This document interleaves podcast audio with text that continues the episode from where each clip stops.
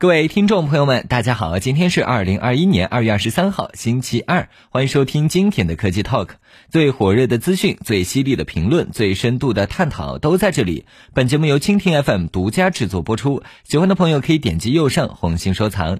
在减肥的世界里，有这么一句话：三分练，七分吃。想拥有纤巧利落的身段线条，就要在一日三餐的内容上有所取舍。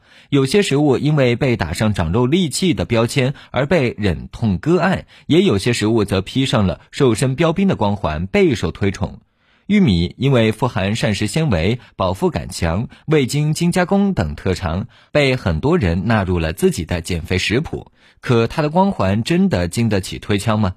玉米原产于美洲，具有适应性强、产量高的特点。除了作为食物食用外，还可当做动物饲料。玉米芯在工业生产上也具有广泛的用途。玉米的营养价值较高，而且与小麦、稻米等不同，玉米哪怕不经过精加工，也有较好的适口性。作为一种谷物，玉米含有丰富的碳水化合物。根据中国食物成分表，每一百克干玉米粒含有的碳水化合物约为七十四克，能量约为三百五十二千卡，与大米和小麦粉相同。不过，值得注意的是，由于保留了种皮，每一百克玉米的不溶性膳食纤维含量达到了六到八克，远高于我们平常吃的精米饭和馒头、面条等。不溶性膳食纤维可以增加食物的饱腹感，减少进食量。另外，煮玉米的血糖生成指数 GI 也低于米饭和面条。GI 较低的食物不易造成血糖剧烈波动，也更有利于体重的控制。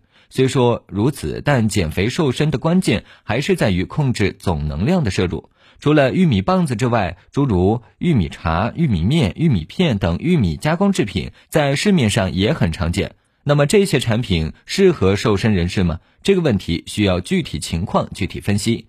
一般来说，玉米茶和玉米面都是玉米经过脱皮处理后，再经破碎或研磨制成的。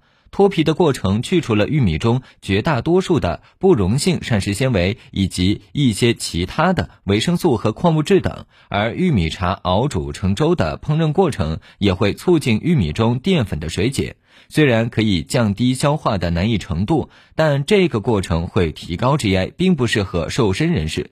作为零食的玉米片采用了膨化工艺，属于高油高盐食品，瘦身人士自然应当远离。而一些作为早餐谷物的玉米片，为了提升口感，也会加入大量的添加糖，是瘦身的大忌。不过，一些原料简单、没有额外添加糖、油脂的玉米片，瘦身人士倒不用完全拒绝。并不是所有富含淀粉的食物都是对减肥人士不友好的。根据《中国居民膳食指南（二零一六）》。推荐每日碳水化合物功能比是百分之五十到百分之六十五，而富含淀粉的谷薯类食物最能满足这一推荐。一味降低碳水化合物功能比，虽然在短期内可能有一定的减重效果，但容易反弹，还可能造成其他副作用。有着较低的 GI 的淀粉类食物，比如燕麦片、黑麦片等，是对减肥人士更友好的选择。富含膳食纤维的淀粉类食物，如薯类、南瓜等，有较高的饱腹感，同样适合减肥人士。而煮玉米能同时具有以上两条特点，也是对减肥人士相对友好的选择。